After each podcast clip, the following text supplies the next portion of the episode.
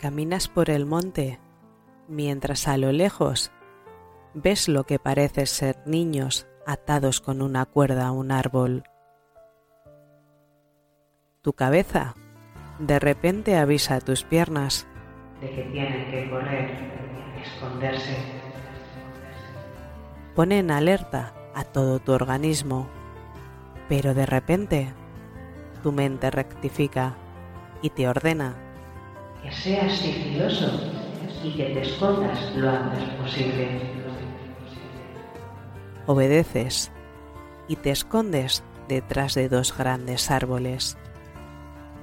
Gracias a la anchura de sus troncos, eres invisible mientras escuchas a lo que parece ser un enorme lobo negro hablar con un gigante.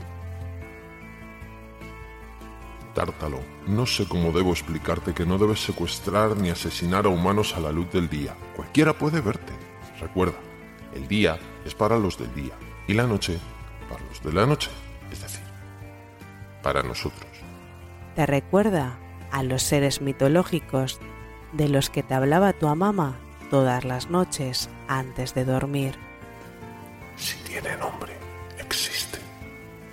Si tiene nombre,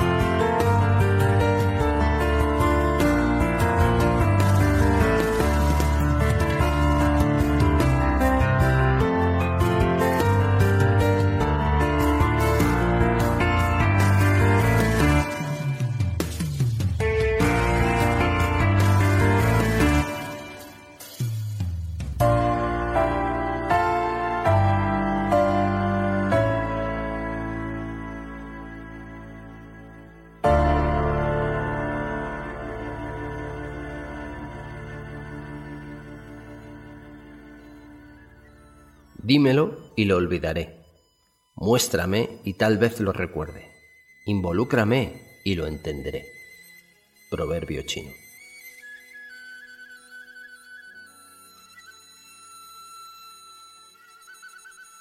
Vaya hueco, estás muy elegante hoy, ¿eh? ¿Cómo así? Tenía un compromiso y debía vestir formal. ¿Acaso es tan extraño que me arregle? Perdona, pero es que no me imagino un ser demoníaco como tú teniendo un compromiso. ¿Acaso tienes un aquelarre? Oye, ¿te estás riendo? No entiendo el porqué de tu incredulidad, ni por qué te hace tanta gracia. Al igual que tú, yo también tengo mi mundo y mis compromisos. ¿Acaso me queda mal? No me daba tiempo cambiarme y llegar a tiempo a nuestra cita. No, lo cierto es que te ves muy bien. Lamento las risas, pero es que me parece surrealista todo esto. Ay, Blanca, ¿cuántas cosas te queda por aprender? No te haces una idea. Bueno, ¿hablamos de algo hoy o vas a seguir burlándote? No me he burlado, no te equivoques. Solo me llama la atención. Además, te he dicho que te ves genial así. No creo que eso sea burlarme de ti. Por cierto, ¿qué compromiso tenías? Mm, eso es querer saber mucho, Blanca. Como comprenderás, o no, no voy a darte ninguna explicación, no voy a darte detalles. Y aquí estás tú, el tío, el ser, el monstruo, lo que narices quiera que seas, porque yo ya me pierdo contigo, en fin, pero es que paso, mira, paso. Cambiando de tema y respondiendo a tu pregunta de que si hablamos de algo, Quería pedirte que sigamos con la mitología asiática. El podcast anterior me resultó realmente interesante y quería seguir hablando sobre ello. ¿Te parece bien?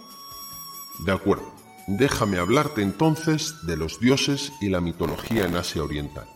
¿Comenzamos? Venga, comenzamos.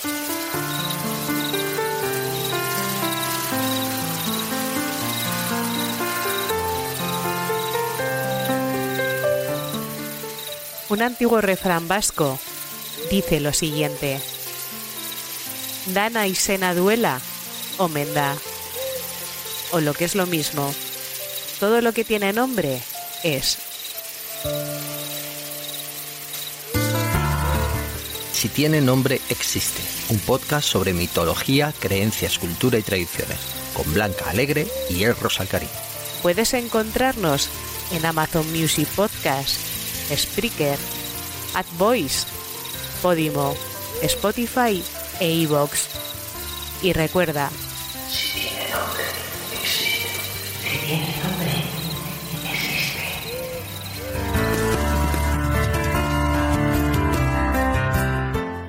Según la mitología japonesa, fueron Izanagi y su esposa Izanami quienes crearon el mundo tal y como lo conocemos. Cuenta la leyenda que el mundo estaba sumido en un profundo caos y desorden, por lo que los dioses supremos les ordenaron que arreglaran aquel desastre. Para cumplir este objetivo, les fue entregada una lanza con la que podrían poner solución a tal desorden.